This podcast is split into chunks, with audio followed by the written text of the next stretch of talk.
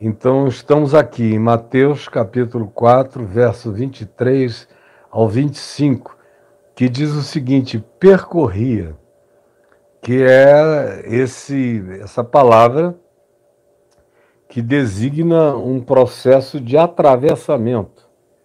É uma palavra bem coerente com a designação original da expressão hebreu Hebreu era o andante, era o percorrente, era o atravessante, era o indivíduo que estava sempre a caminho. Isso designava o espírito do hebreu. Hebreu era um peregrino. A Abraão é que é o grande hebreu, porque ele vai acampando de lugar em lugar sobre aquela terra que no coração dele lhe tinha sido dada como uma promessa espiritual e divina. Então ele percorreu toda a terra, que depois veio a ser território de Israel, como um hebreu. E quando Israel é colocado em movimento, como quando eles saem do Egito, onde ficaram 430 anos em cativeiro, atravessam o Mar Vermelho e peregrinam 40 anos no deserto, eles são o povo Apuru, o povo hebreu, que vem dessa raiz de os que cruzam, os que vão adiante, os que procedem.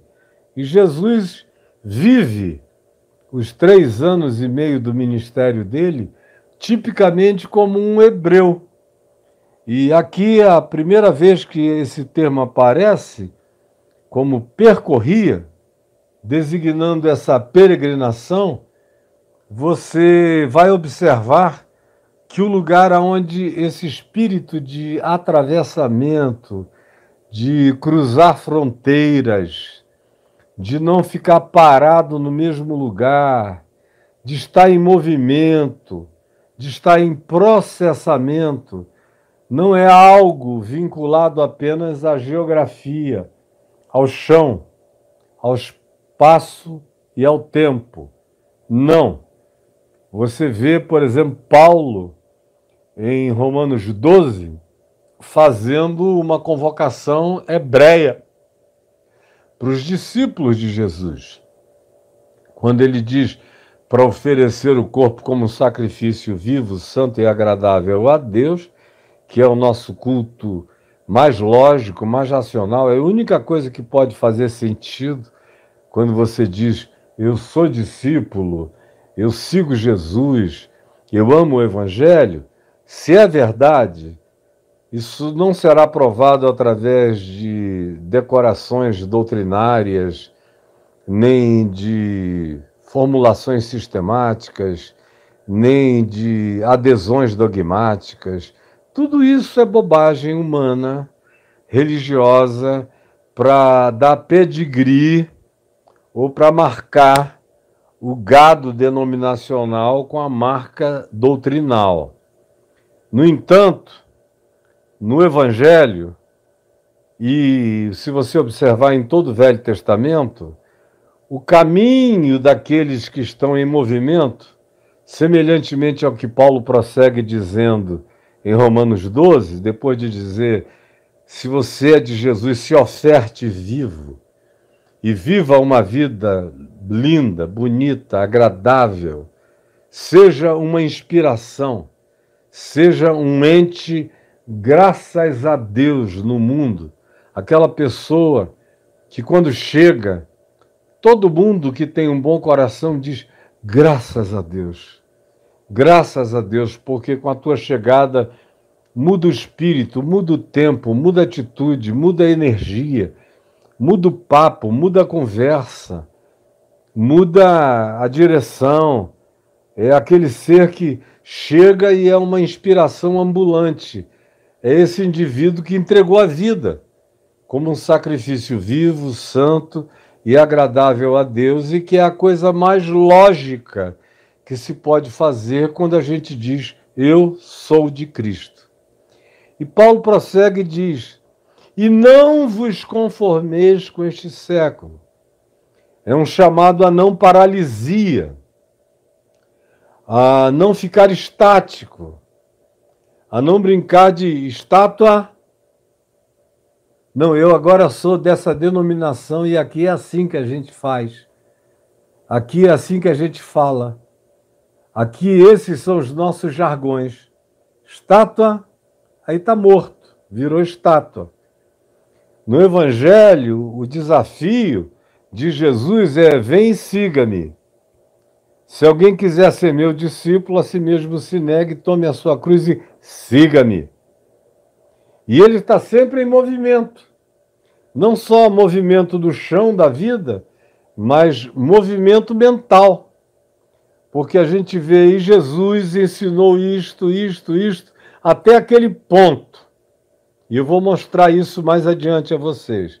Aí se diz: daquele ponto em diante, passou Jesus a ensinar isto, isto, isto.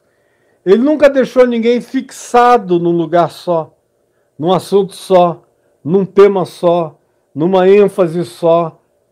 Ele pregava a totalidade e vivia e encarnava a plenitude, como Paulo diz em Mileto, em Atos 20, de todo o conselho de Deus.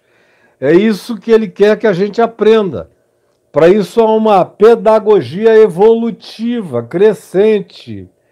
Como quem está me acompanhando aqui desde Mateus do capítulo 1, está participando de uma progressão, de uma evolução, de uma pedagogia crescente. E vai ser assim até o fim, porque o evangelho tem começo, tem meio e tem fim. Então, percorria Jesus, Paulo faz o apelo de não vos conformeis com este século, não se plantem, não se fixem, não se autodeterminem dizendo que alcançaram e chegaram aonde tinham que chegar. Porque nenhum de nós chegou aonde deveria, aonde deve chegar. Nenhum. Não existe um único ser humano completo, acabado. Único ser humano pleno, mas que se deu ao direito de crescer, de se surpreender, de se alegrar, de se entristecer, de viver, de amar, de se deixar chocar pela brutalidade da natureza humana ou pelo amor inesperado.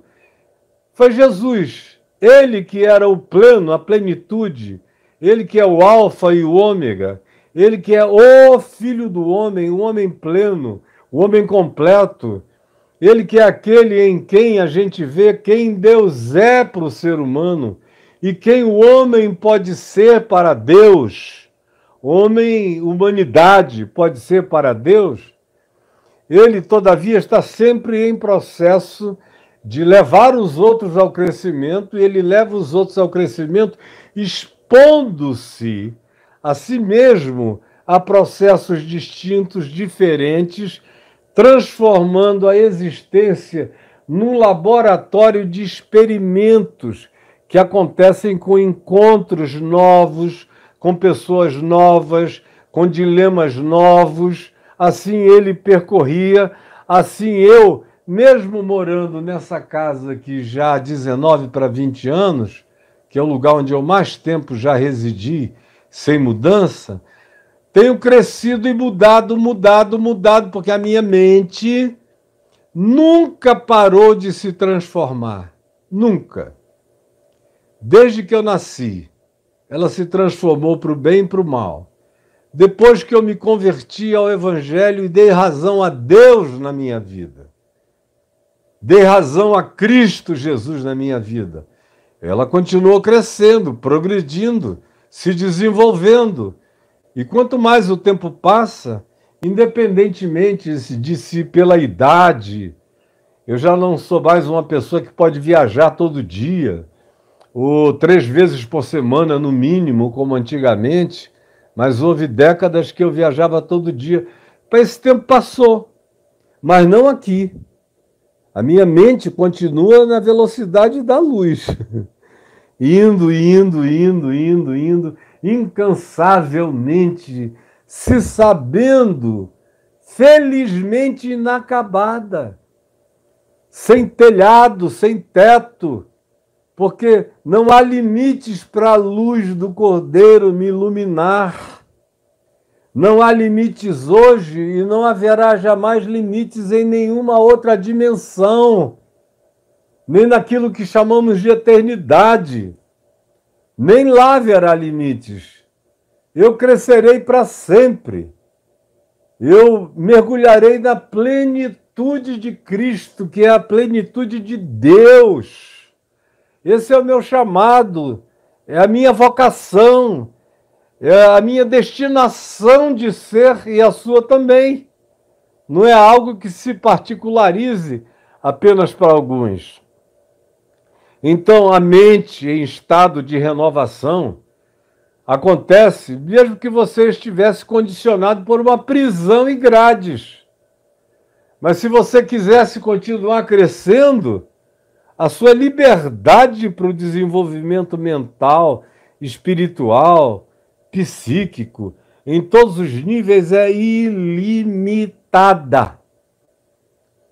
Porque essa é a nossa vocação.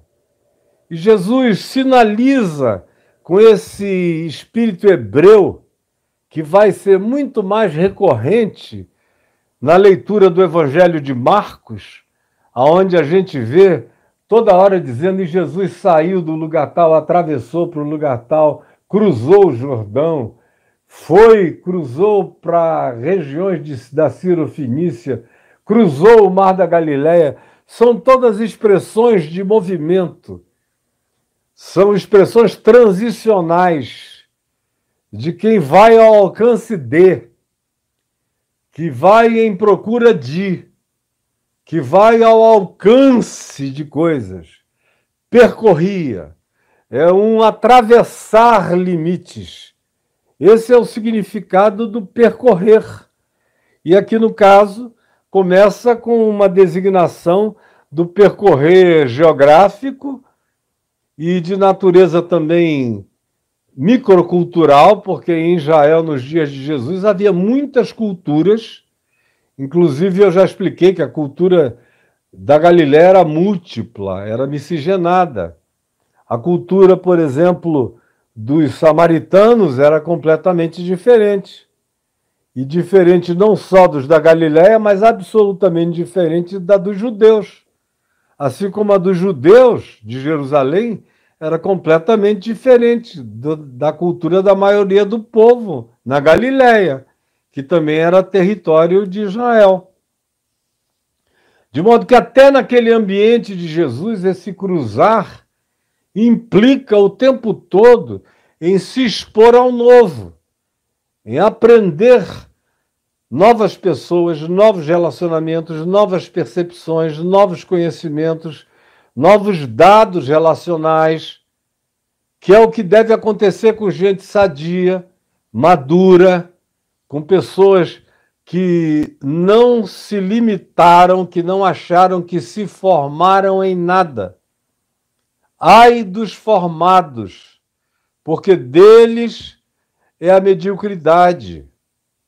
Ai dos concluídos, porque deles é a paralisia mental. Ai dos que se doutoraram, porque deles é o limite do doutoramento. Ai dos evoluídos, porque a sua evolução é a sua própria estagnação, uma vez que eles a definam como sendo algo que já lhes ocorreu. Bem-aventurados os humildes de espírito, Jesus disse, porque deles é o reino dos céus, eles não têm limite. Eles são os ensináveis. Eles são os que se mantêm abertos sempre para aquilo que vem de Deus, que vem de Jesus, não de doutrinas, igreja, religião, moveres, novas modas, doutrinações, figuras que aparecem de repente inventando coisas, como todo dia na internet tem alguém inventando alguma coisa. E como a maioria das pessoas é inculta mesmo, Qualquer coisa que pareça ou que seja dito como ah, historiadores que dizem isso, isso, isso, como eu vi um cara falando anteontem do cuspo de Jesus, o cuspe de Jesus. Jesus cuspiu na direção do homem lá de, do cego de nascença de João 9, porque ali em Betesda todo mundo que passava por uma pessoa doente ou flagelada cuspia. E ele disse que isso era um fato histórico, o que não é verdade, especialmente em Betesda, onde só tinha doente, à volta dos, das piscinas. Se essa prática ocorresse em algum lugar, era muito fora, na rua. Acontecia muito mais com leprosos, mas que ninguém se dava nem ao trabalho de cuspir, era virar de costa e fugir, sair de perto, não sabiam porquê mas contagiava. Na realidade, Jesus cuspiu no chão, fez saliva, por uma outra razão que eu já falei trilhões de vezes.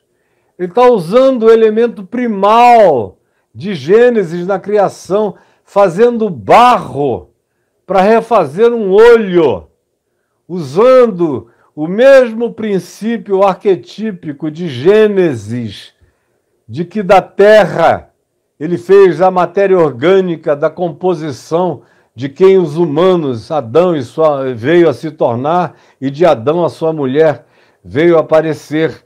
É apenas uma ligação que diz: o mesmo Deus Criador está aqui, ao invés de se inventar uma história de cuspe. e Mas você não sabe nada, diz: oh, que revelação! Revelação nada, que enganação bonitinha, mas enganação.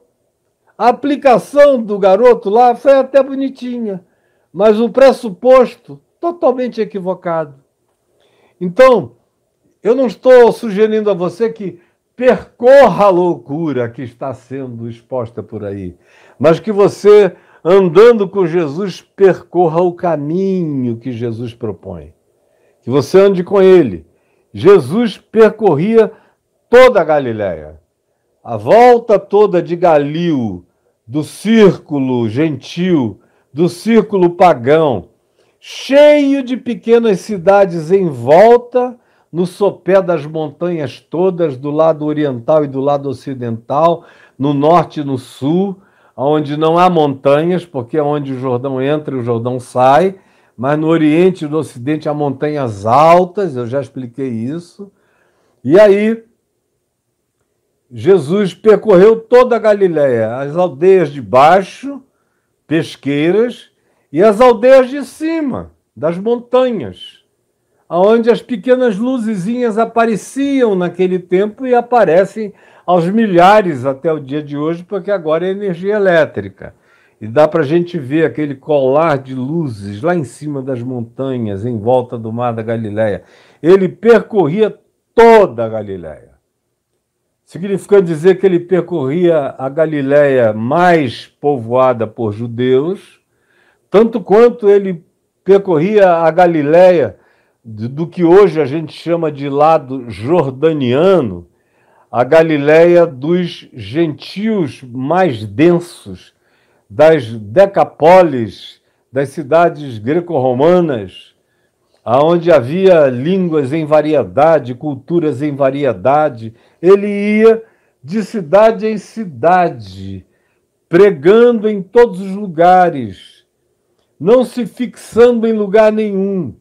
E usou o mar da Galileia depois de um tempo como uma mídia, como uma highway, como uma rede de comunicação marítima indo na diagonal, atravessando ou cruzando de norte a sul, indo para todos os lados. Logo, logo ele parou de andar a pé em volta, porque as multidões eram tantas que ele não podia se locomover.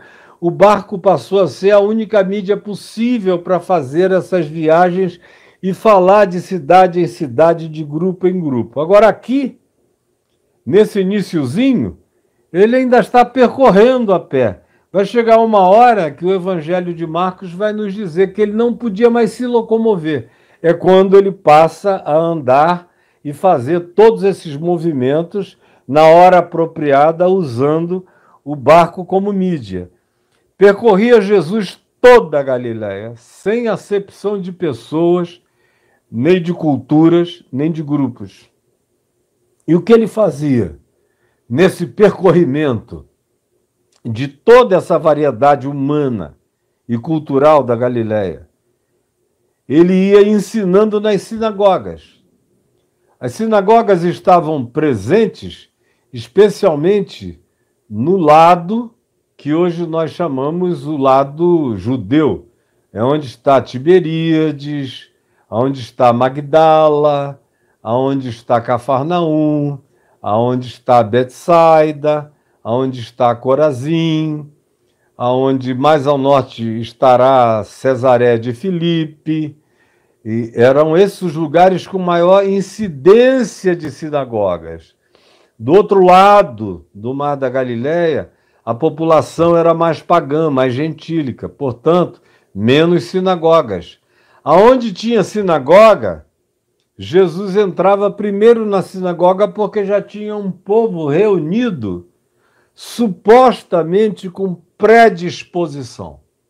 Note bem, supostamente com predisposição para ouvir e para entender alguma coisa. Então ele vai aonde existe, em primeiro lugar, essa suposta predisposição.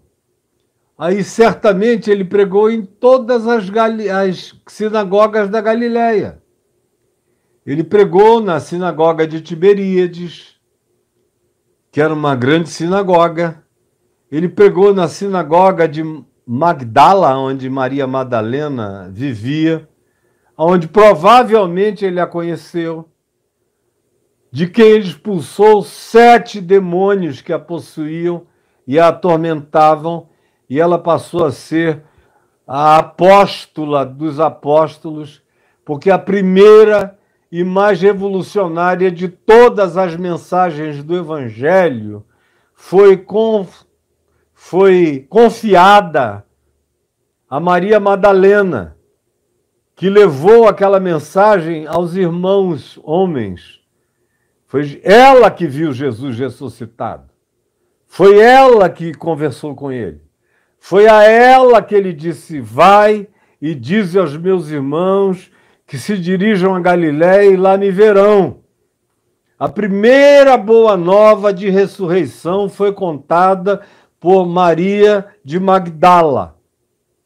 E a sinagoga de Magdala é uma das mais antigas e é uma das mais simbólicas, porque hoje em dia a arqueologia já nos mostra, sem sombra de dúvidas, de que oito anos depois de Jesus ter sido assunto aos céus, cristãos e judeus se reuniam na sinagoga de Magdala para cultuarem a Cristo Jesus juntos o que mostra o impacto avassalador de Jesus na continuidade da manifestação de fé durante alguns anos ali na região da Galiléia toda, a começar certamente de Tiberias e de Magdala, como também em Cafarnaum, para onde ele mudou, aonde ele foi viver. Logo a gente fica sabendo que ele foi residir na casa de Pedro.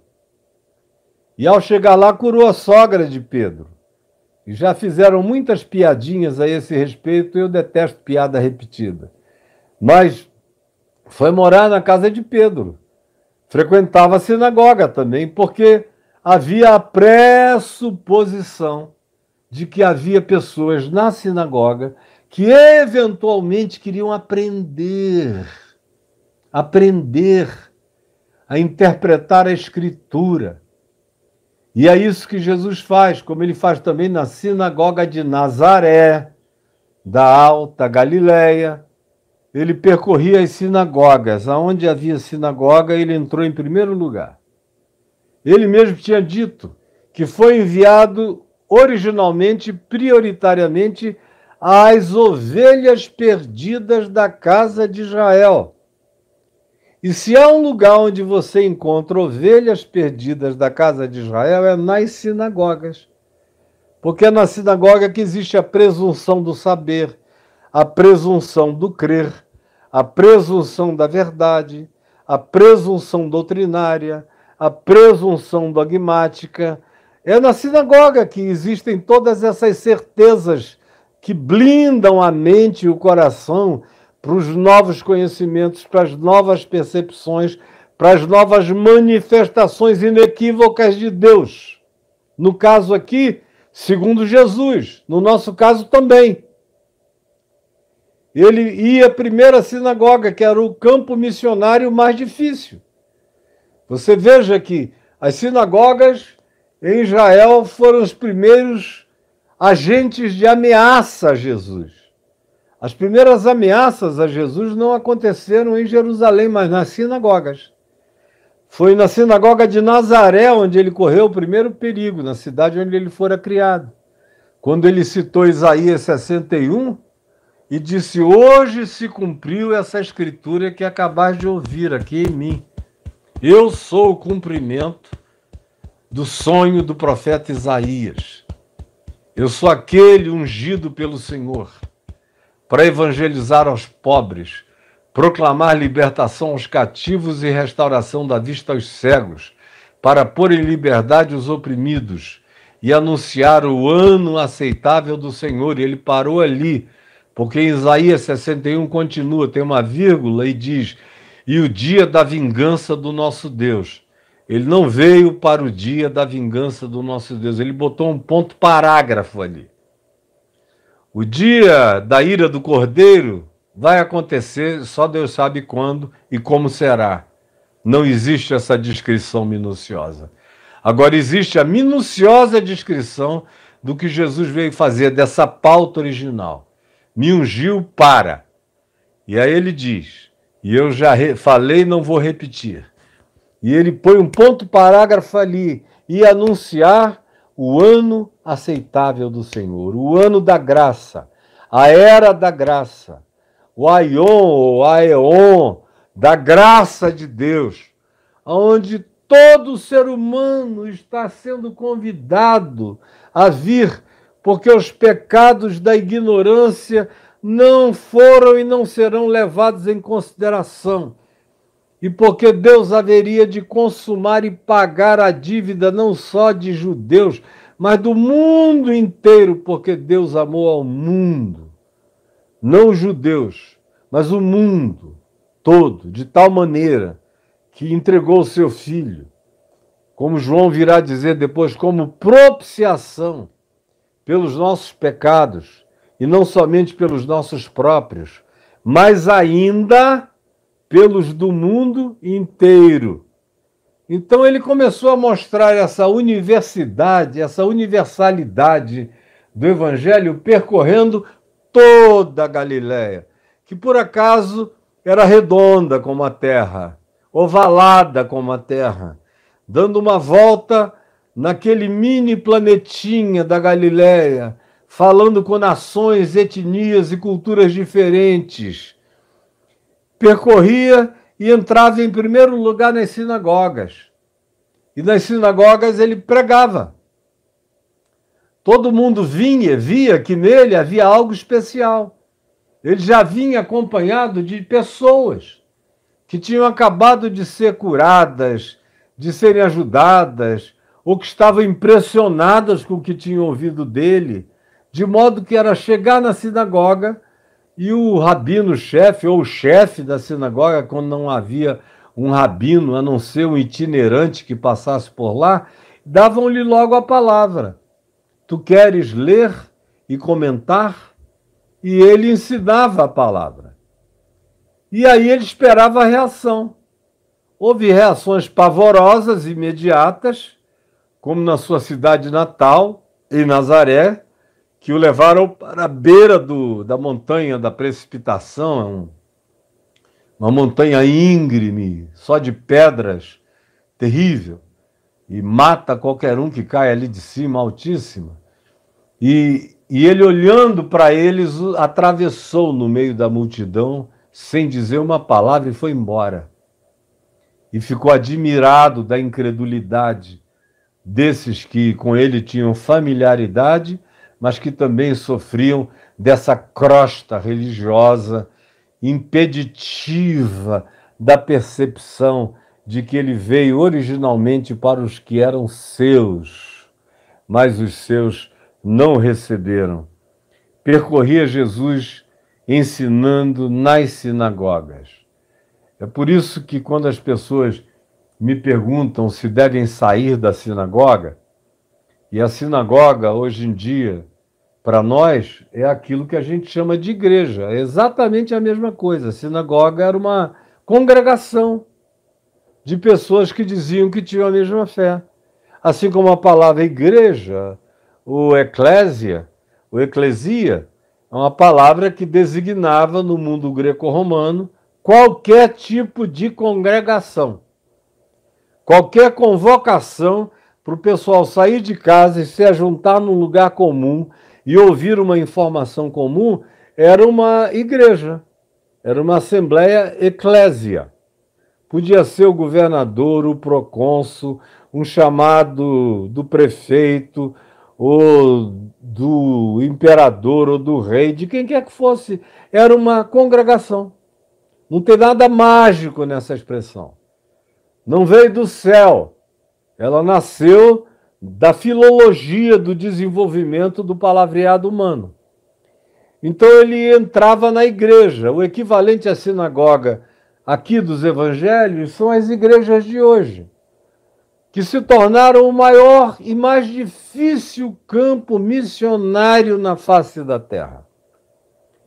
Eu encontro as pessoas que os religiosos dizem que são as mais difíceis para eles, para eles são porque eles são tão chatos, tão ignorantes, tão toscos, que ninguém quer ouvi-los, tão fanáticos, tão obsessivos, que qualquer um que não seja cheio de muita paciência celestial não vai parar para ouvi-los.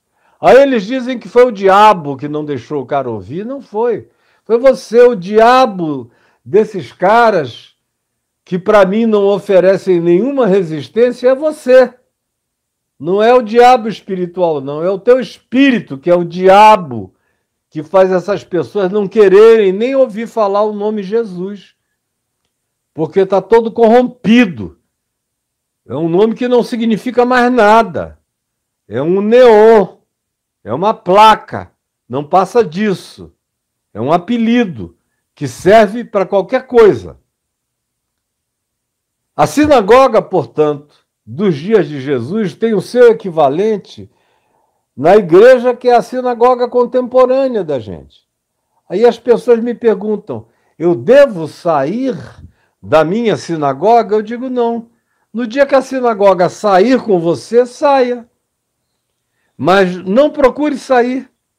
Fique lá vivendo o evangelho sendo um testemunho do Evangelho, a menos que se torne insuportável.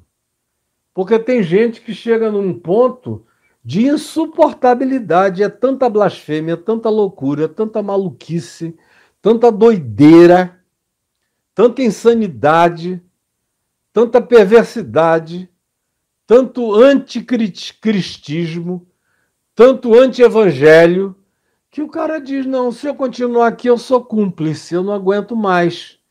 E alguns, não suportando, saem. Mas enquanto não chegar nesse ponto, fique e testemunhe o evangelho da graça de Deus. Faça como Jesus, vá e pregue. Isaías 61. O Espírito do Senhor Deus está sobre mim, pelo que me ungiu, para proclamar o evangelho aos pobres para abrir os olhos aos cegos, para pôr em liberdade os oprimidos, para trazer libertação a todos os encarcerados, para abrir as cadeias e para anunciar esse ano, essa era, esse tempo, esse aeon da graça de Deus sobre todos os seres humanos era isso que ele fazia, e quando não o suportavam, ele saía e já não voltava mais. Mas com ele saíam muitos que diziam: Não, isso é o que eu venho procurando a minha vida inteira. É isso que eu buscava aqui e aqui eu nunca encontrei, provavelmente aqui eu nunca encontrarei. E eram pessoas que passavam a fazer parte desses discípulos, que não eram os apóstolos. E também não eram as multidões. As multidões vinham por causa de curas, milagres, fama, por ouvir dizer, por curiosidade, como sempre as multidões vão como manadas de curiosos, ou tosquiados ou tocados por alguma impressão causada. O grupo denso é o dos apóstolos. Depois vem os que aceitam a disciplina, os discípulos, os que começam a aprender o ensino de Jesus, vão crescendo para praticar. E aí, quando ele prega na sinagoga e não é mais aceito da sinagoga, quando é este o caso, ele para de ir e muitos continuam com ele. E o que é que ele faz? Há um gerúndio aqui, ensinando, porque ele não ia para ficar assistindo. Esse gerúndio coloca uma ação contínua. Quando ele ia à sinagoga, não era para ficar tentando aprender com o rabino. Ah, esse rabino. Quando ele ia à sinagoga era para pregar, ensinando nas sinagogas. E o que, que ele ensinava? A Torá? Ele ensinava o que? A doutrina dos fariseus, a Mishnah? Ele ensinava o quê? Ele ensinava o que ele carregava. O que ele carregava estava para além de Moisés. Ele vai dizer mais à frente: ouvistes o que foi dito na Torá aos antigos, no passado. Eu, porém, ele é o eu, porém, do passado. E ele ensina esse eu, porém, ensinando nas sinagogas e pregando o evangelho do reino. O que a maioria das pessoas não sabem o que é. Tem gente que faz uma confusão a vida inteira. Foi a maior luta da minha vida. Foi tentar fazer pessoas compreenderem o significado de reino de Deus e o significado de mundo. São provavelmente as duas palavras mais confusas, mais carregadas de turbilhão mental na compreensão da maioria dos cristãos. Mundo, porque a igreja não sabe distinguir mundo de mundo. Tem três categorias de mundo nos evangelhos e nas cartas apostólicas. Você tem a primeiro, o primeiro mundo, que é o mundo cosmos, que é a criação, que é o universo, que Deus criou e ama, e que precisa ser amado por mim, que sou discípulo do Criador que o amo e o sigo como um filho amado. Eu amo toda a criação. Estou aqui para ser um mordomo carinhoso dessa criação e para cuidar da criação de Deus. Deus ama o cosmos. Segundo mundo que aparece é o mundo sociedade humana que é como a gente lê em João 3,16: Deus amou a sociedade humana, o conjunto humano das nações, das etnias, das culturas, das dinâmicas variadas de todas as sociedades existentes no planeta. Como diz Malaquias no capítulo 2, que ele olha esse povo todo fora das fronteiras de Israel e recebe culto, diz lá em Malaquias, de todas as nações da terra, do norte, do sul, do oriente, no ocidente, onde ninguém nunca tinha ouvido falar no nome de Yahvé, nem de Javé, nem de Jeová, nem de Adonai, nem de El, nem de ninguém. Ele diz: em toda a terra tem gente que presta cultos a mim, mesmo sem saber quem eu sou. Enquanto vocês dizem que sabem o meu nome, mas eu queria que fechassem esse templo de vocês, porque aqui a iniquidade está associada ao ajuntamento solene, o que faz do culto de vocês uma verdadeira abominação blasfema, uma magia negra no sentido da perversidade da mágica, não tem nada a ver com preto nem com negro, tem a ver com a designação da magia da perversidade, daquela magia que intenta o mal contra o próximo. Então, o mundo tem uma terceira dimensão, que é o mundo sistema, é o mundo império, é o mundo dos reinos, é o mundo do dinheiro, é o mundo dos poderes, é o mundo das guerras, é o mundo das milícias, é o mundo das ambições, é o mundo das relações de troca. Aí vem o apóstolo João diz que Deus amou o mundo.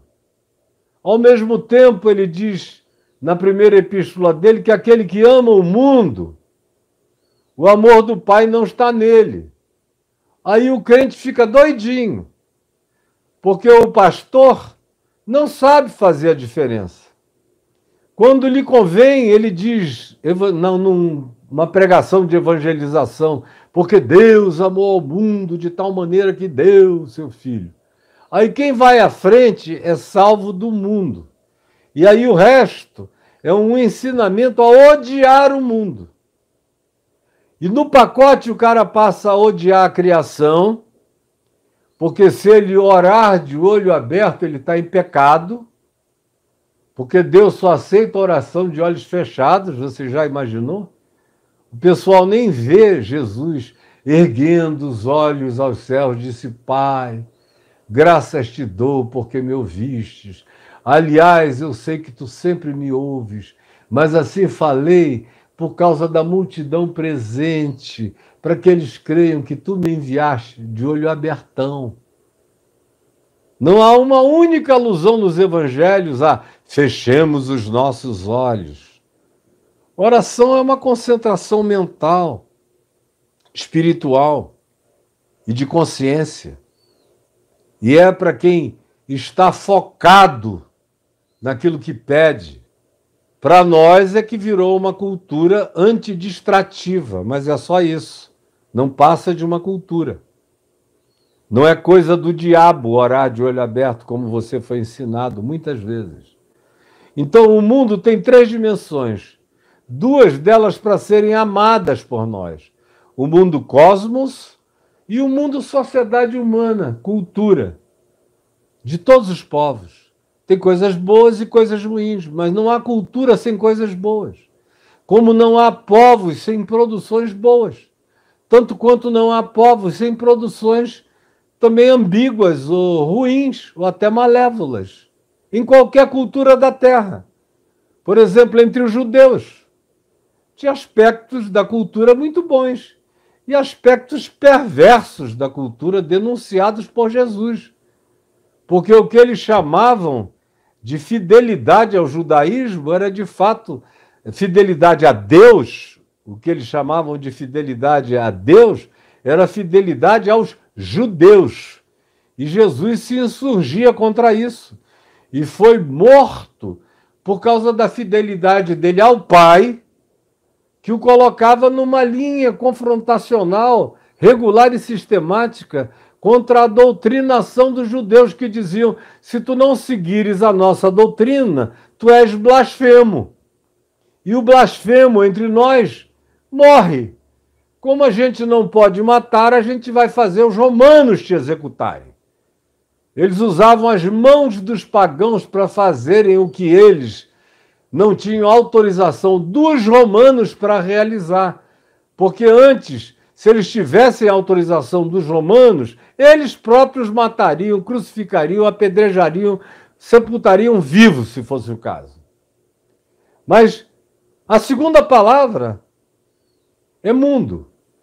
Eu tenho que amar o mundo cosmos, eu tenho que amar o mundo sociedade humana e eu não tenho que amar, João diz, que aquele que ama o mundo sistema, o mundo de o quanto mais melhor, eu é que tenho que ter tudo, quanto mais eu possuir, mais poder eu terei.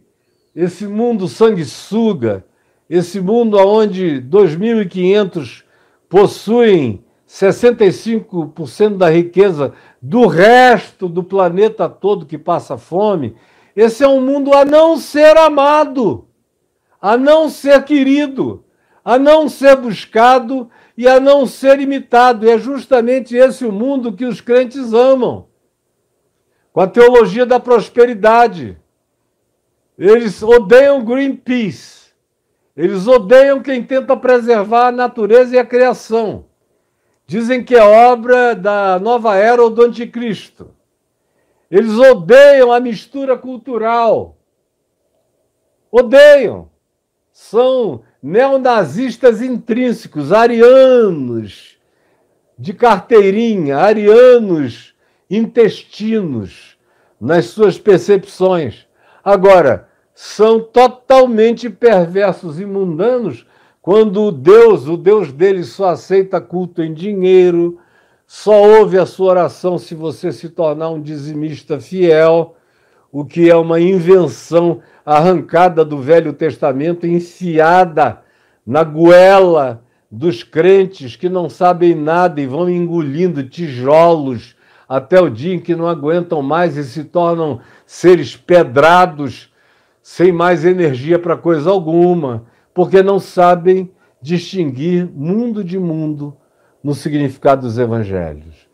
A outra palavra é a palavra que tem a ver a expressão reino de Deus, que já foi tudo, tudo, tudo que vocês quiserem, menos o que Jesus ensinou. Reino de Deus já foi nos dias do imperador Constantino, o reino de Deus tinha chegado. Aquele pessoal que recebeu os benefícios, os cristãos traumatizados, depois de quase quatro séculos de perseguição e morte, não aguentavam mais serem comidos por animais ou mortos nas arenas, quando apareceu alguém que pegou um lencinho branco e disse: Olha, vou ajudar vocês. E começou a dar dinheiro, isentá-los de impostos, fazer os bispos pobres, simples, ignorantes se tornarem verdadeiros sacerdotes romanos, com acesso às cortes respeitados, com acesso aos palácios. Não demorou 40 anos, estava tudo corrompido. Tinha virado outra coisa. Eles nomearam Constantino o 13º apóstolo, e aquilo ali foi o verdadeiro reino de Deus. Houve aqueles que escatologizaram o domínio de Constantino, dizendo que em Constantino Jesus tinha voltado. Que Constantino era o cumprimento da promessa apocalíptica da volta de Jesus num cavalo branco, escrito ao lado do Verbo de Deus, porque Constantino é quem está dando liberdade para nós sermos os proclamadores da palavra de Deus nesse novo mundo. Então, o reino de Deus já foi a chegada do Império Romano que se tornou cristão para fins políticos. O reino de Deus já foi todo tipo de dominação de principados europeus que se deixaram levar por interesses políticos e adotaram a fé do cristianismo então, para aquele pessoalzinho ali, o reino de Deus tinha chegado. Como se você chegar para um bom protestante de carteirinha, ele vai dizer que nos dias de Calvino, o reino de Deus baixou lá em Genebra, desceu. E houve um período de reino de Deus onde até os juros bancários eram determinados por Calvino onde não se fazia nada na cidade sem a anuência de Calvino, que era a expressão imediata, circunstancial e geracional do reino de Deus. A mesma coisa aconteceu em todos os outros lugares. Na Inglaterra foi tão assim que o rei da Inglaterra passou a ser a própria expressão do líder da igreja e a expressão do reino de Deus, porque nele havia convergência do poder do reinado monárquico e do poder da igreja, fundidos num homem só, como ainda é até hoje. Vocês viram na coroação do Charles como ele foi ungido cabeça da igreja da Inglaterra, tanto quanto foi coroado rei da Inglaterra, está presente lá. Como na fundação dos Estados Unidos. Foi exatamente a mesma coisa. Eles foram para lá com a doutrina do destino manifesto, onde eles seriam o novo Israel, porque ninguém cria mais que Israel iria voltar para a Palestina no século XVI, ninguém cria. Israel já tinha dado tudo que tinha que dar na cabeça dos cristãos. E aí eles achavam, aqueles cristãos que migraram, que atravessaram para a colonização do novo mundo, chegaram lá com essa doutrina de que nós somos o novo Israel, a nova Jerusalém nós vamos realizar, a nova escatologia, a nova consumação do reino de Deus, somos nós os promotores dela. E você vê até o dia de hoje os Estados Unidos da América e as igrejas americanas, na influência que levam para o mundo inteiro, levam essa influência que está presente aqui no Brasil. O Brasil só vai se sentir um país cristão não quando houver uma população obedecendo Jesus e o Evangelho. Não, isso é bobagem. A igreja não obedece nem Jesus nem o Evangelho. Os pastores não obedecem nem Jesus nem o Evangelho. Os padres também não. Então, somados católicos e protestantes, nós já somos um país cristão.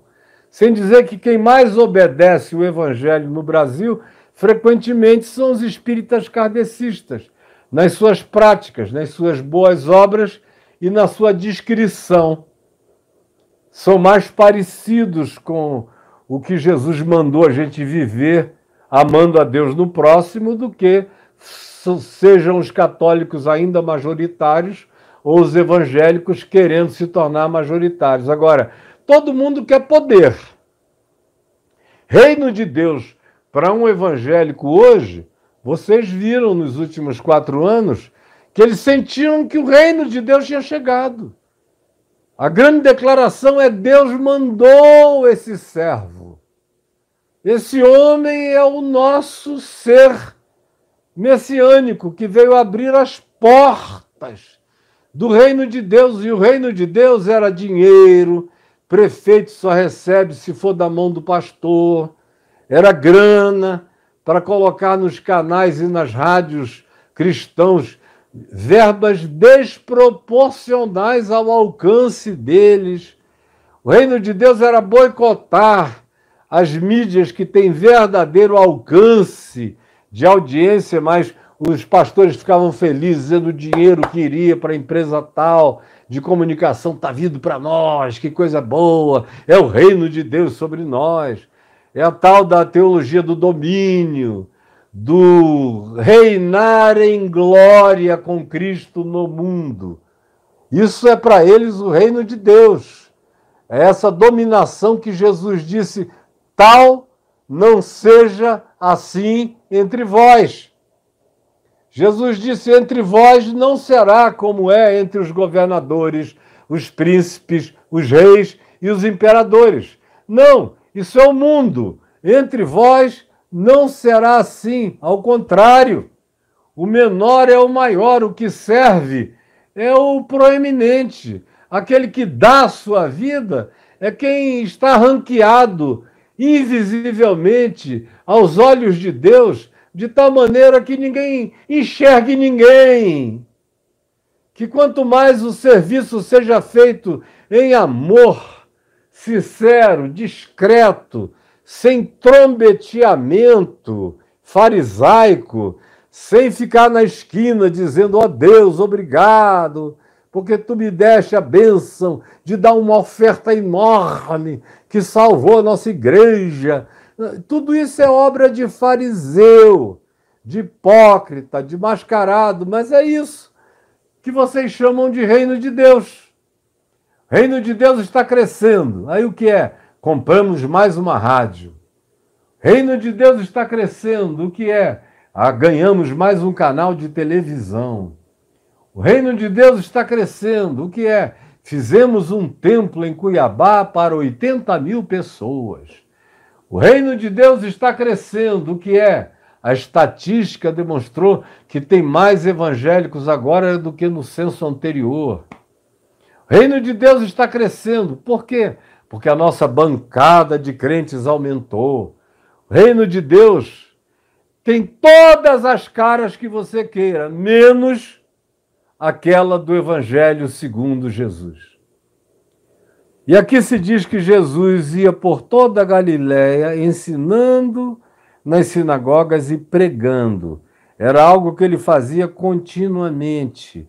Era o grito de libertação que Paulo dá em Colossenses 1,13, quando diz: Ele nos libertou do império das trevas do império das trevas. Note bem a denúncia contra os romanos, subjacente, porém presente, porque o único império nos dias de Paulo era o romano. Do conhecimento dele, na visibilidade do mundo dele, era o Império Romano. Aí ele usa justamente essa palavra, essa designação de governo, de dominação multirreino, espalhada por todos os países onde os romanos alcançaram, e ele chama isso de império das trevas. E diz que ele nos libertou do império das trevas e nos transportou pela conversão, pela regeneração, pela metanoia, pelo arrependimento, pela nova consciência, pela mudança de caráter, de sentimento, de emoção, de conduta, de atitude crescente na direção do mandamento, do amor que se expressa no trato relacional para com a vida, segundo Jesus ensinava, ensinando o reino de Deus.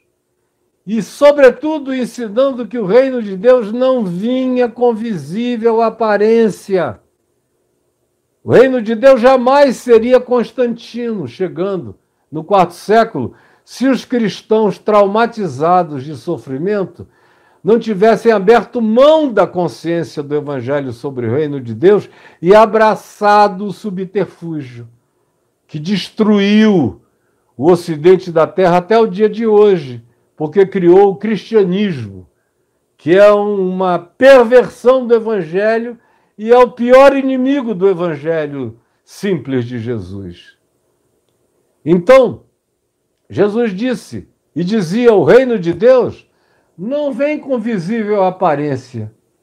Não procurem aqui, ali, nem acolá. Se alguém disser, está no deserto, não vão atrás.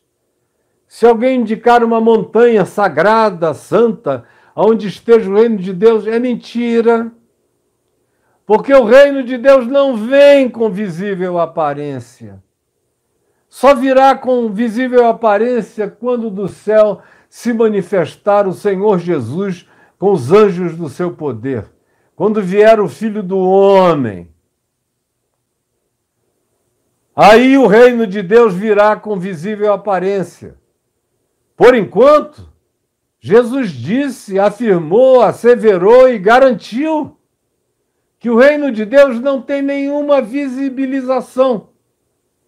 Eu me lembro quando o Robert Schuller construiu a Catedral de Cristal lá em Orange County, na Califórnia, e ele tinha a jactância de dizer que era a catedral mais bonita do mundo, que aquilo tinha sido erguida para a glória do reino de Deus. Aí aquilo não sobreviveu à vida dele. Ele ficou velho, não podia mais tocar, era ele que era só o charme do lugar. O filho não conseguia tocar. Conclusão: o lugar implodiu. Quem comprou foi a Igreja Católica e fez uma catedral católica lá que está sendo utilizada para cultos bonitos, para missas bonitas, porque o lugar é bonito, só isso. Mas o reino de Deus, o reino de Deus não vem com visível aparência. Jesus disse, e a expressão é cunhada em Lucas, no capítulo 17, quando ele diz: O reino de Deus está dentro em vós. E ele ensina, portanto, aonde ele vai, as pessoas a abrirem o coração para a realeza do mandamento de Deus, do amor de Deus, da obediência ao mandamento de Deus, que não era uma decoreba da, da Torá, nem disso nem daquilo, era o aprendizado do ensino dele, que só vai crescer aos nossos sentidos à medida em que a gente prossiga em Mateus, o reino de Deus é a obediência ao mandamento de Deus. O reino de Deus é o reinado da soberania de Deus no meu coração, sobre os meus pensamentos. É a submissão da minha mente à mente de Cristo. É a adoção dos valores e dos significados de Jesus para a minha vida. Quando eu me disponho a olhar assim, a viver assim, a interpretar assim, a ser assim, o reino de Deus me habita. E eu sou um cidadão do reino. Ou, como Paulo gostava de dizer, nós nos tornamos, quando somos esses seres habitados pelo reino de Deus, somos embaixadores de Deus nesse mundo tenebroso como Pedro disse, no qual nós resplandecemos como luzeiros no mundo. Isso é o reino de Deus que Jesus anunciava, essa submissão ao mandamento de Deus, onde há vida. No mandamento de Deus há cura. No mandamento de Deus que há, é amor, existe saúde mental. Existem todas as formas de atendimento para a necessidade humana, de melhoramento para a vida humana. Quando você entende, internaliza e deixa o reino se expandir dentro de você, como nós terminamos no dia de ontem falando de discipulado. É a mesma coisa. É deixar crescer em todas as dimensões, pregando o evangelho do reino de Deus e outra vez um gerúndio, e curando toda sorte de doenças e enfermidades entre o povo. Toda sorte. Todo tipo. Qualquer tipo. Aí eu me lembro que quando eu entrei na internet, é, assim, de maneira mais próxima, porque antes eu só deixava que as minhas coisas fossem publicadas, mas eu mesmo não tinha muita paciência para a internet. Embora eu tenha tido a primeira revista na internet, um monte de coisas em primeiro lugar na internet do que qualquer outro grupo. Mas eu mesmo não ia muito lá, eu era mais de TV aberta, de coisas grandes e tudo mais. Mas quando eu comecei a ir, eu comecei a encontrar tanta idiotice, tanta loucura. E, por exemplo, a afirmação é, das pessoas de que não criam em Jesus, porque nunca leram nos evangelhos que Jesus tivesse feito um indivíduo sem perna ter a perna crescida. Se eles vissem algum milagre que chegasse dizendo, veio um homem perneta, que não tinha perna, do joelho para baixo, e Jesus impondo as mãos sobre ele, a perna dele cresceu. Se eu visse isso, eu creria em Jesus. E eu achava esses ateísmozinhos, que eram de evangélicos, que tinham ficado traumatizados na igreja, uma geração inteira disse que tinha ficado ateia de nada, eram uns ateia de alcateia, só isso. Então, e tanto é que acabaram numa rapidez, não, não aguentaram nem uns tapinhas. Pois bem, coisa idiota que você vê Jesus tirar um cara podre da sepultura depois de quatro dias. com as irmãs dizendo: não abre a pedra, não, não tira daí, não, porque vai ser uma catinga horrorosa. A gente já o colocou aí porque ele estava cheirando mal, ele está podre, Jesus. Aí Jesus manda tirar a pedra, deixa o fedor vir. É uma palavra que eu nem gosto muito de usar, eu acho ela uma palavra muito agressiva, fedor. Mas é o mau cheiro, mau odor, a putrefação, sair lá de dentro. E aí ele diz: Lázaro, vem para fora.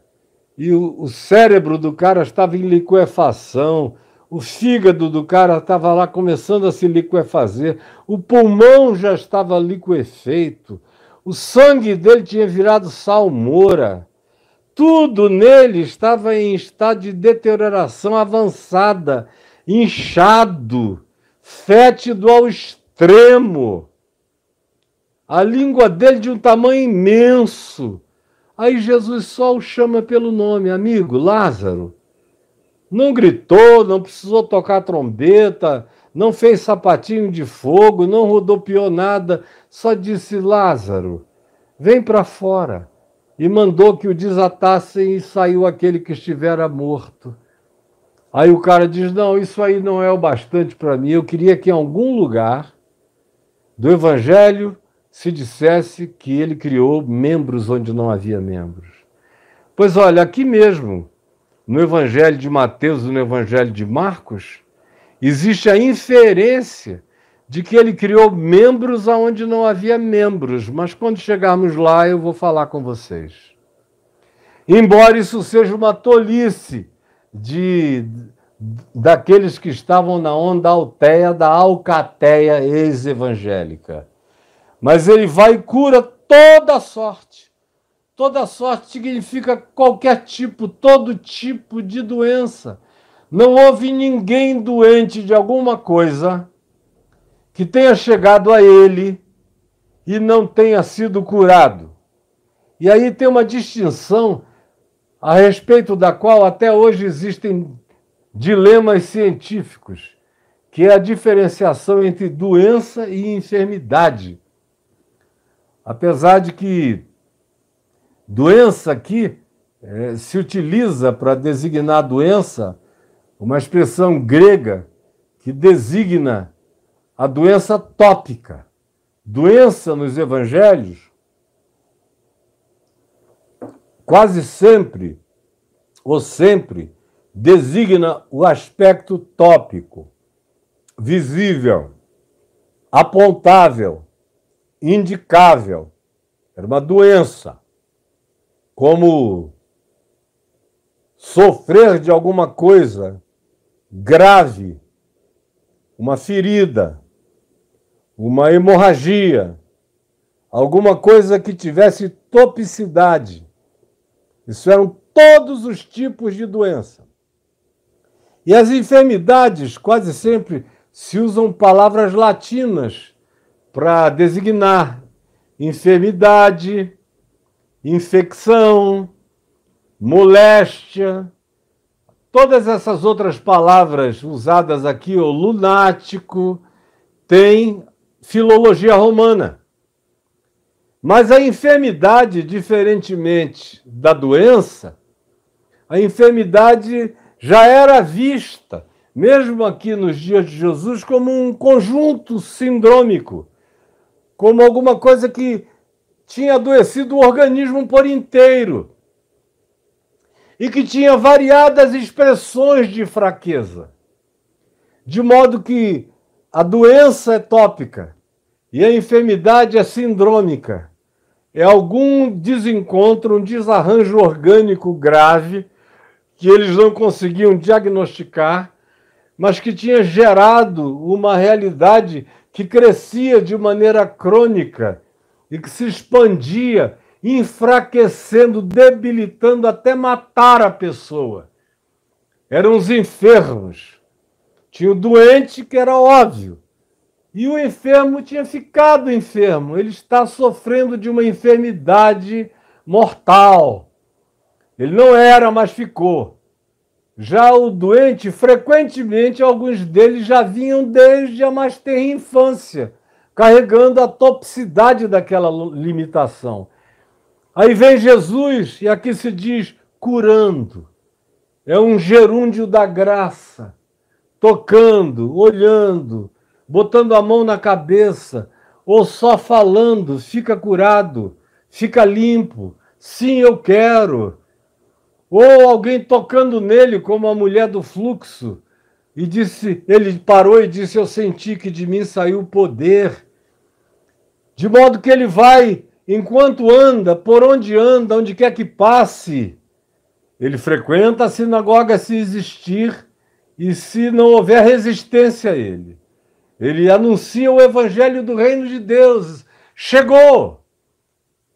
E não vem num trono, nem vem com coroas, nem com diamantes.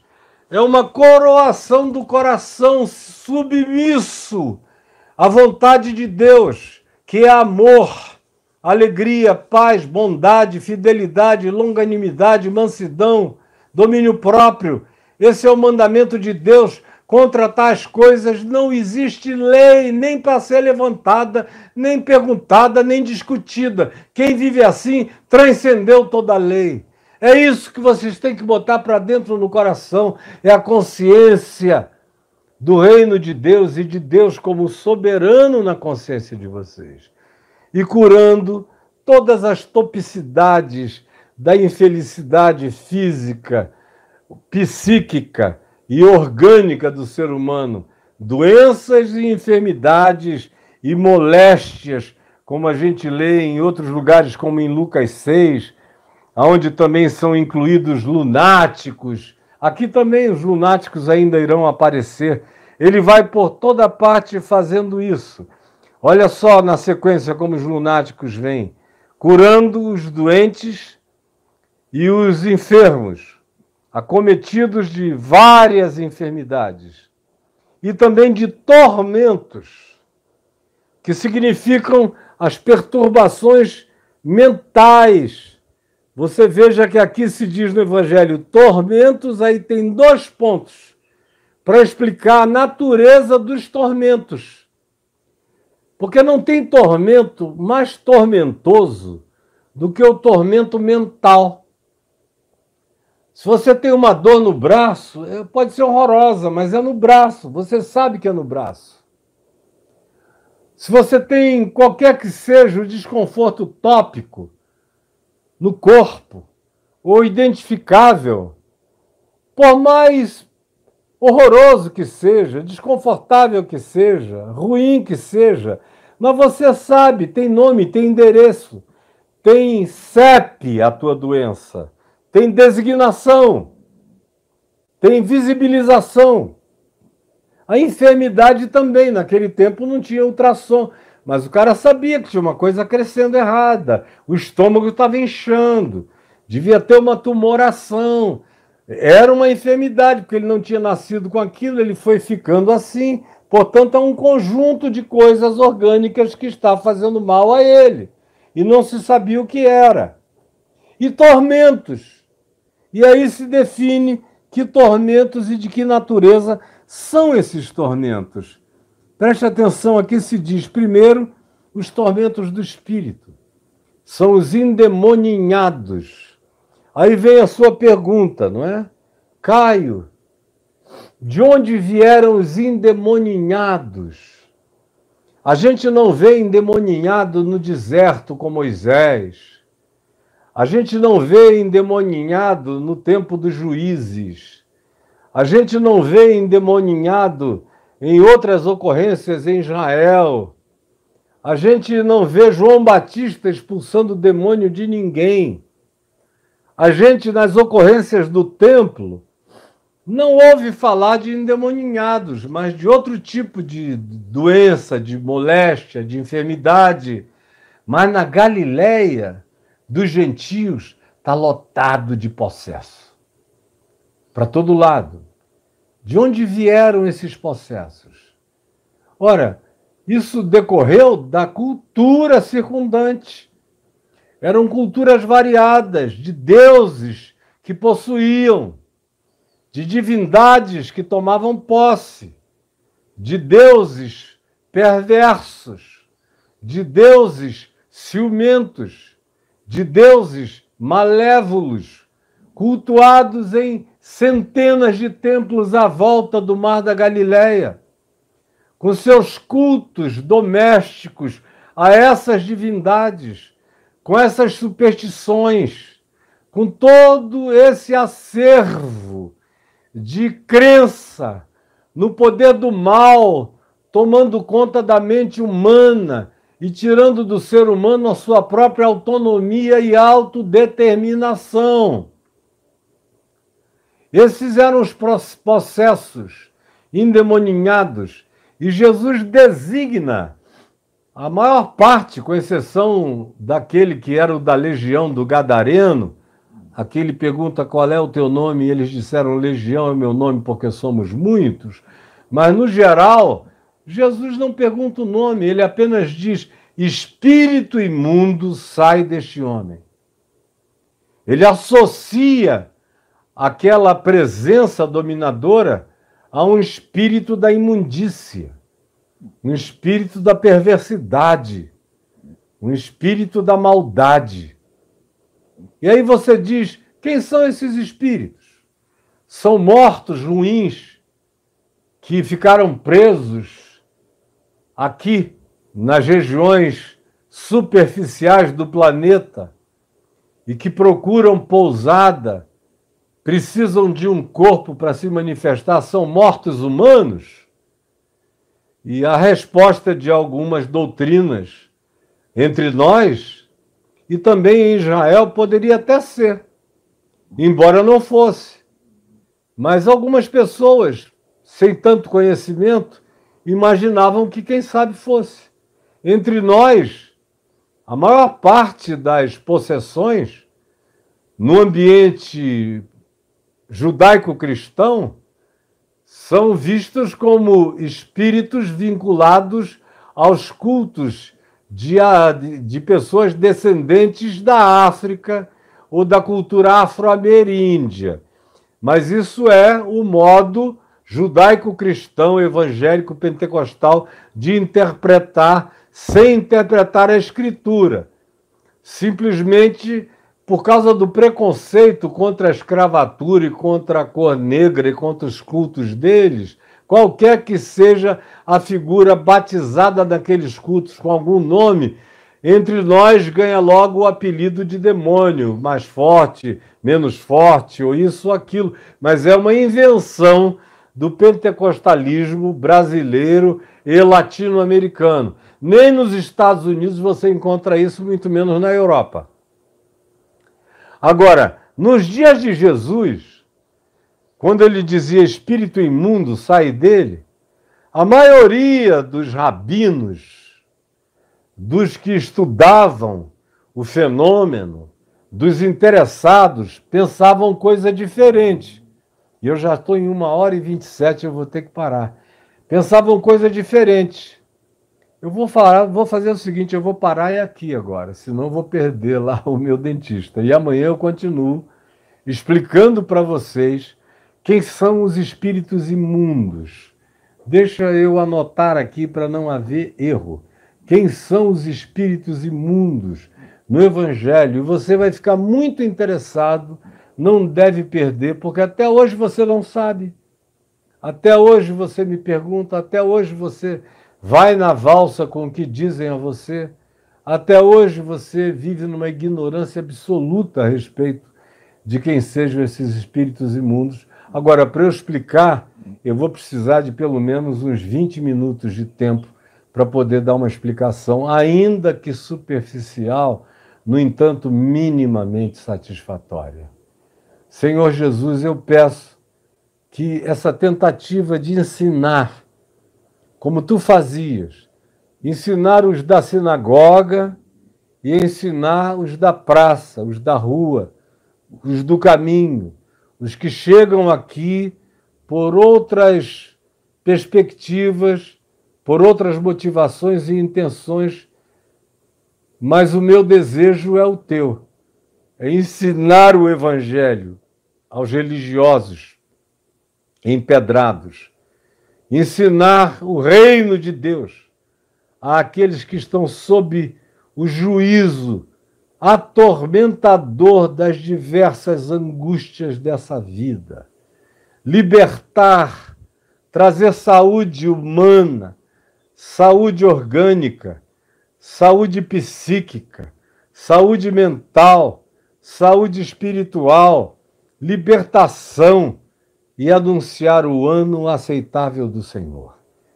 Permite que o coração de muita gente queira aprender, queira deixar de ser manada marcada pelos ferrões do engano que pastoreiam esse povo para a morte, cegos guiando cegos. Pelo amor do teu nome, permite que aqueles que estão aprendendo queiram compartilhar isso com outros e tragam outros. É o que eu te peço de todo o meu coração, Senhor Jesus, eu te peço de todo o meu coração, de todo o meu coração.